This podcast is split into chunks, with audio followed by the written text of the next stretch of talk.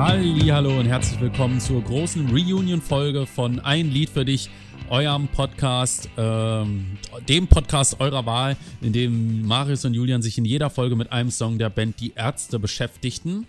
Beschäftigten, fragt ihr euch? Ja, weil wir mal wieder so lange weg vom Fenster waren, dass man glauben könnte, wir hätten uns vielleicht gestritten oder sonst irgendwie aus den Augen verloren, aber das ist nicht der Fall. Wir haben uns nur eine kurze Auszeit gegönnt und hier sind wir heute wieder mit einer fantastischen Kultfolge zu einem Kultsong von einem Kultalbum und ich begrüße euren Kult Marius. Hallo. Grüße! Man kann vielleicht wirklich dazu sagen, also es gab ja jetzt, ich glaube, anderthalb Wochen keine Folge, wenn ich mich nicht völlig irre, ähm, dass es halt wirklich so war, ne? man hat einfach auch keinen Kontakt mehr gehabt. Ne? Also es war da mal so, dass du mal probiert hast, irgendwie Kontakt herzustellen. Dann, wir wollten ja einmal die Woche irgendwie gemeinsam essen gehen, ja, aber dann hat man nicht so Lust drauf und dann waren wir mal essen und dann haben wir gedacht, äh, ja, aber jetzt kann es noch nicht weitergehen, wir haben irgendwie nicht so Lust und dann hatten wir vor, irgendwie erstmal so ein paar Podcast-Festivals zu machen, ja, aber da wollten wir dann auch nicht ohne neues Material hingehen. Deswegen hauen wir jetzt erstmal neue Folgen raus, gucken, wie es weitergeht und äh, dann gucken wir, wie sich das Ganze entwickelt. Ehe du vielleicht dann doch noch der Spielsucht, der teuflischen Spielsucht, muss man sagen, verfällst. Äh, aber das hat nichts mit äh, Casinos oder Glücksspiel zu tun, sondern was ganz anderes, was ich jetzt nicht erwähnen will. Heute geht es um Mr. Sex Pistols. Das hast du in der letzten Folge völlig spontan festgelegt. Und ich kann da auch gerade ganz schnell einsteigen, äh, indem ich sage, ich habe mich darauf eingelassen, aber äh, ich glaube, da spreche ich für uns beide, dass es bei, bei beiden von uns so einen kleinen Fundus an Songs der Band gibt. Ich würde mal so für mich persönlich das Ganze festsetzen, so, ich glaube, so zehn Songs irgendwie der Band, die so auf einer schwarzen Liste von mir stehen, nicht, weil ich sie nicht mag, nicht, weil ich sie nicht gern höre, sondern einfach, weil es sich über die Jahre nie ergeben hat, dass ich zu diesen Songs irgendein Verhältnis entwickle und ich deswegen das Gefühl habe, ich kenne diese Songs nicht. Ja? Und deswegen musste ich sozusagen jetzt in Vorarbeit, also äh, um das Ganze abzuschließen, Mr. Sex Pistols ist tatsächlich so ein Song für mich, äh, musste ich jetzt mich echt mal reinhören und reinfuchsen. Und das, obwohl ich eigentlich eine äh, glorreiche Vergangenheit mit dem Song habe, das gilt es dann alles aufzuarbeiten. Äh, Julian, kennst du das Gefühl? Hast du auch solche Songs? Ist Mr. Sex Pistols einer von denen, wenn nicht? Oder wenn überhaupt, wie gefällt er dir? Ähm, das Gefühl kenne ich nicht so sehr mit Ärzte-Songs tatsächlich. Ähm, aber ich glaube, es gibt doch so den ein oder anderen, der unter diese Kategorie fällt, die du da gerade genannt hast. Die sind aber für mich eher auf dem kommenden Album, nämlich äh, nicht auf Debil, wo Mr. Sex Pistols drauf ist, sondern auf dem Schatten der Ärzte. Mhm. Und da geht's äh, um die Songs Alles und die Antwort bist du. Mhm. Und dann habe ich das gleiche nochmal auf Das ist nicht die ganze Wahrheit mit dem Song Siegerin. Das habe ich ja schon mal in der ein oder anderen Folge angedeutet, dass Siegerin für mich ein luftleerer Raum ist. Ja.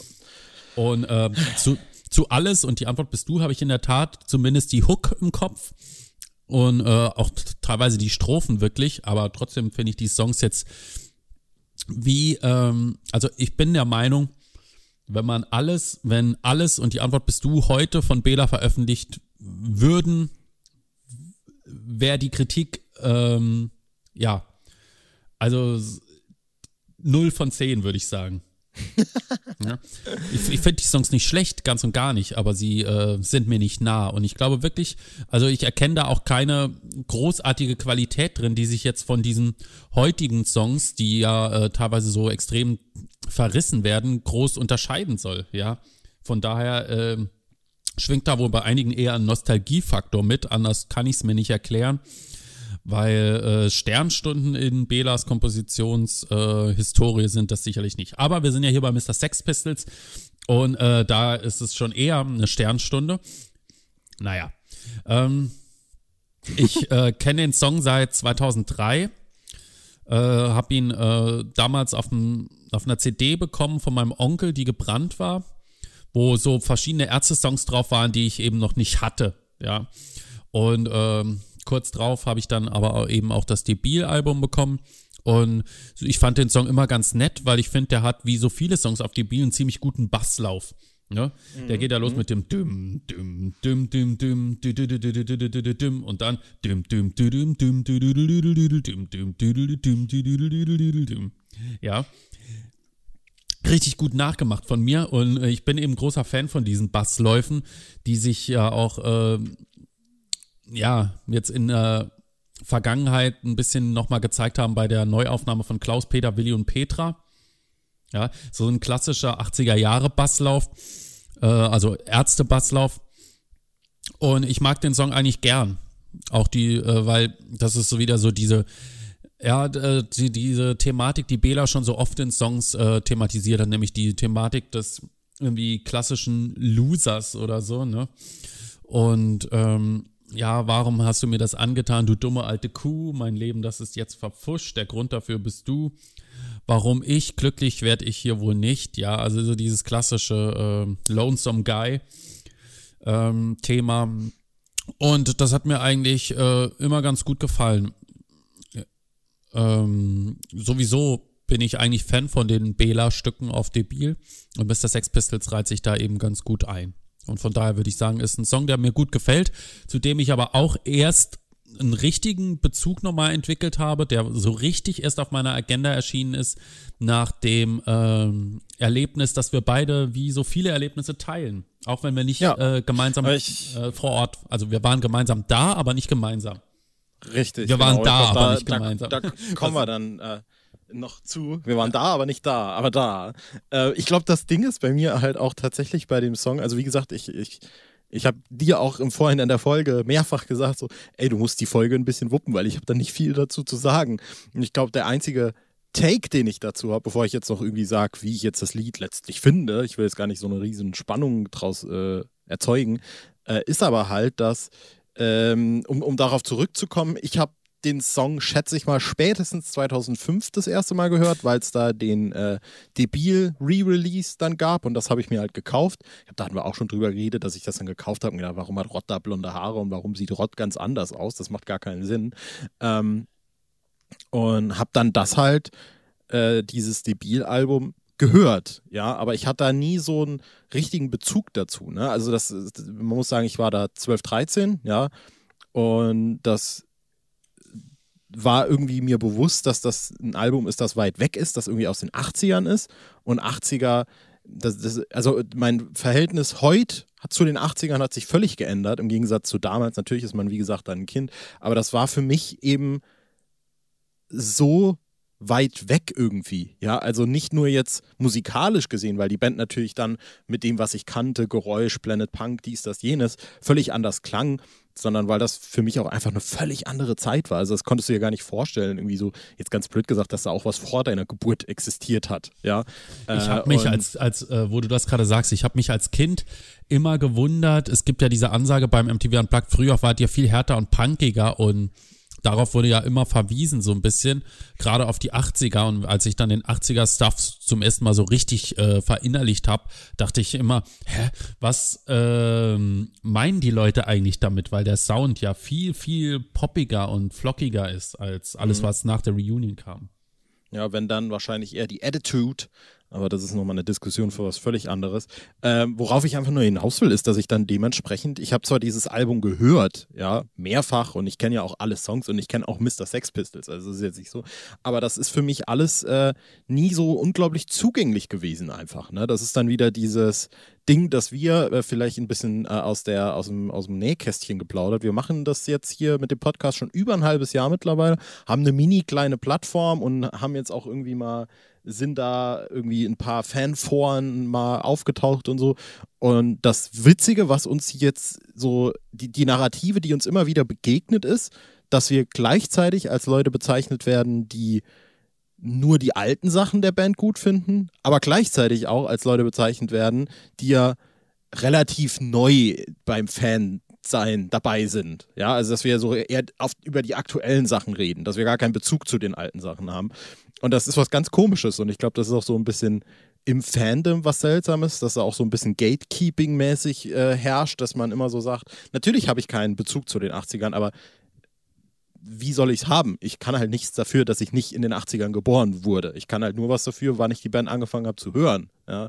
Ähm, und worauf ich eigentlich einfach nur hinaus will, ist, ich habe dieses Debil-Album gehört, aber es fiel mir seither und auch bis heute teilweise noch unglaublich schwer, diese Songs auseinanderzuhalten, weil gerade im Gegensatz zu den heutigen aktuelleren Alben, sage ich jetzt mal alles ab, spätestens der Reunion, äh, da, da gibt es ja so viele Unterschiede. Auch wenn ich jetzt so ein Lied wie Gehirnstürm nicht aus dem FF zitieren könnte, ich weiß, was das ist, ich weiß, wie das klingt, das hat eine völlig eigene Identität. Aber gerade auf Debil, und ich mag das Album auch total, aber da klingt ja schon alles irgendwie gleich, so ein bisschen demohaft, so ein bisschen die gleichen Gitarrensounds, die gleichen Themen werden behandelt. Und ich glaube, in diesem, ich nenne es jetzt mal ganz negativ gesagt, Sumpf, ist Mr. Sex Pistols für mich immer völlig untergegangen. Und das, und damit kann ich jetzt gerne wieder an dich weitergeben, obwohl ich das eigentlich mag. Ja, kann ich jetzt äh, soweit erstmal nachvollziehen habe ich äh, noch nie so richtig drüber nachgedacht. Also ich mag Debil auch. Also Debil äh, ist, glaube ich, auch mein Lieblings-80er-Album. Würde sogar sagen, dass es vielleicht in meiner Top 5 der Alben überhaupt ist. Mhm. Ähm, Du hast das jetzt so ein bisschen als ein Sumpf bezeichnet. Äh, ich will jetzt will das jetzt auch gar nicht relativieren und sagen, na, das ist eben sehr äh, aus einem Guss. Man merkt aber natürlich dem Album schon an, dass das innerhalb von, ich glaube, 14 Tagen haben die das damals aufgenommen. Ne? Mhm. Aber dass äh, dieses Debil versprüht so diesen jugendlichen, wir sind äh, Popstar-Spirit. Und ich finde, das ja. äh, hört man da total raus.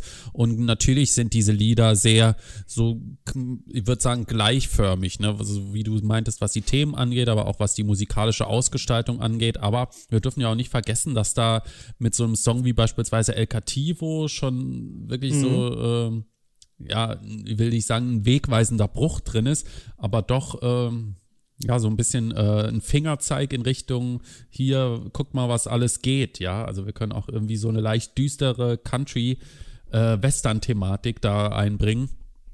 Und das funktioniert. Ja, aber ansonsten sind da eben auch so, also Frankenstein oder Roter Minirock, ja, es ist jetzt keine Debilfolge, aber wenn ich äh, an die Stücke denke, sind das alles Stücke, die ich unheimlich gerne live höre und noch oder noch mal live hören würde.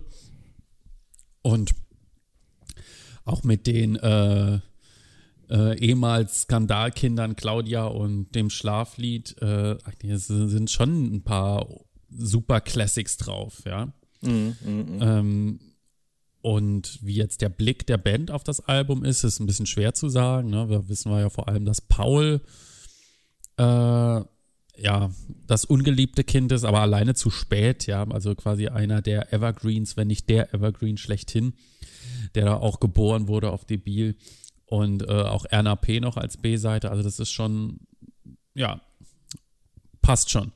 Und, ja, ich, ähm, also nur um ganz kurz nochmal zwischenzugehen, ich wollte damit auf keinen Fall irgendwie debil jetzt dissen. Ne? Also nee, du hast, ja auch, hast ja auch gesagt, dass du genau, magst. Genau, genau, genau. Es genau. ist nur so ein bisschen immer das Ding tatsächlich halt. Ich, ich habe jetzt nochmal über die Tracklist auch äh, parallel dazu drüber geguckt. Und natürlich empfinde ich äh, solche Sachen. Also ich finde Ärzte-Theme, Scheißtyp, Paul, Kamel, Rallye, Frankenstein, El Cativo, das sind jetzt für mich persönlich sechs Songs nacheinander, die ich alle mag, die ich alle richtig gut finde. Claudia ja. ist jetzt nicht so ganz mein Ding, aber ähm, es, es, es, war halt einfach nur so, ja. ich, ich brauche mich jetzt ja nicht Aber dann wird es ne? wieder mit, dann kommt nämlich Mr. Sex Pistols, dann kommt Micha, die natürlich ja, alle so recht Song, ähnlich sind, ja, mag ich aber auch alle, dann Roter Mini-Rock, zu spät. Habe ich noch eins vergessen? Glaub nicht. Äh, Mädchen, doch, klar, Mädchen. Mädchen, ja, okay. Ja, aber Mädchen ist ja auch ganz solide eigentlich. Ja, das hat man damals auch schon mal gehört, ne? Ich glaube, Losheim. Ja, ich habe das, das schon gespielt. ein paar Mal gehört, glaube ich. Ähm, auf jeden Fall, ja, zurück zu Mr. Sex Pistols. Ja, ist ein äh, guter Song, der äh, vernünftig nach vorne geht, äh, schönes Tempo hat, äh, diesen äh, noch nicht Grufti Bela, sondern eben diesen Loser Bela, bisschen kindlichen Bela äh, beheimatet und äh, ich würde sagen, jetzt, ah, jetzt brauchen wir nicht lange drum rumreden, was ist unser gemeinsames Erlebnis. Warte, ich würde gern vorher auf jeden Fall noch, äh, das, das war nämlich noch eine Assoziation. Also wie gesagt, ich habe jetzt den Song zwei, dreimal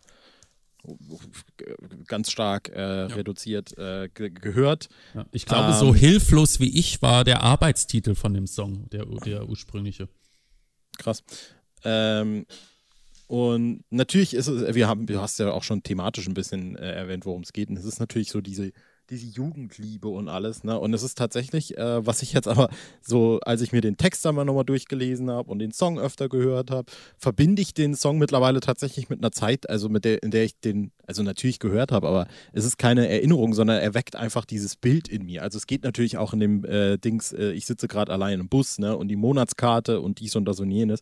Aber tatsächlich äh, singt der halt auch von so einer dieser zerbrochenen Jugendliebe. Und nicht, dass ich das jetzt mit irgendwas verbinde, aber der ist sehr, also textlich natürlich ultra simpel, ja, und natürlich auch gerade dadurch ein bisschen provo provokant, weil die ja irgendwie dann doch Panga waren. Aber der zeichnet einfach super schöne Bilder und hat auch in mir direkt, also ich habe mich in, erinnert gefühlt an die Zeit, in der ich mit dem Bus zur Schule bin. Und als ich wirklich noch so super jung war, als das so ganz neu war, irgendwie mit dem Bus zur Schule zu fahren und so. Völlig crazy. Ähm, das vielleicht jetzt noch aus, aus der, aus wirklich die, dem ganz aktuellen Ding. Ne? Also wir können nicht aus den 80ern berichten. Ich kann dir erzählen, was der Song in der letzten Woche mit mir gemacht hat. Mhm. Und das hat er mit mir gemacht. Ich habe an eine Zeit in meinem Leben gedacht, von der ich nicht dachte, dass ich da jemals nochmal irgendwie mich damit beschäftigen muss. Ja.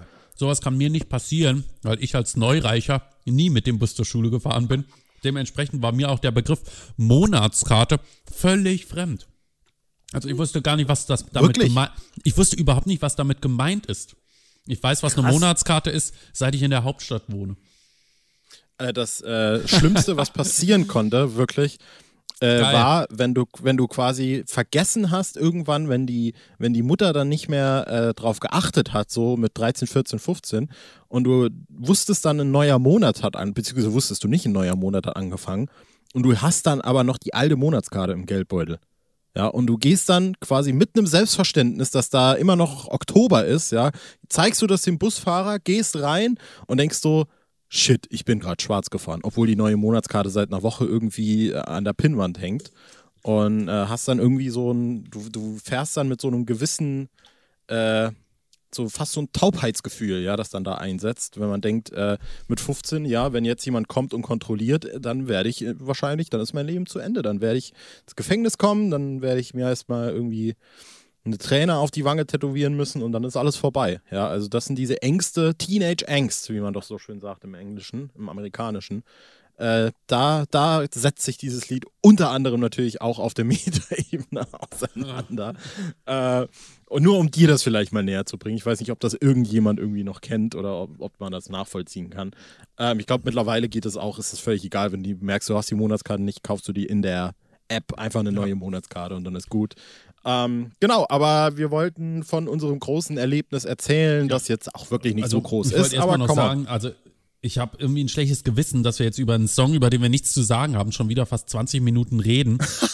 Und muss in dem Zusammenhang gerade an unser ursprüngliches Konzept für diesen Podcast denken, nämlich über Songs so fünf bis zehn Minuten zu sprechen. Wobei ich aber sagen, das war immer dein Konzept. Mein das war Konzept nie mein war Konzept. Das? Hallo, ja. Auflösung.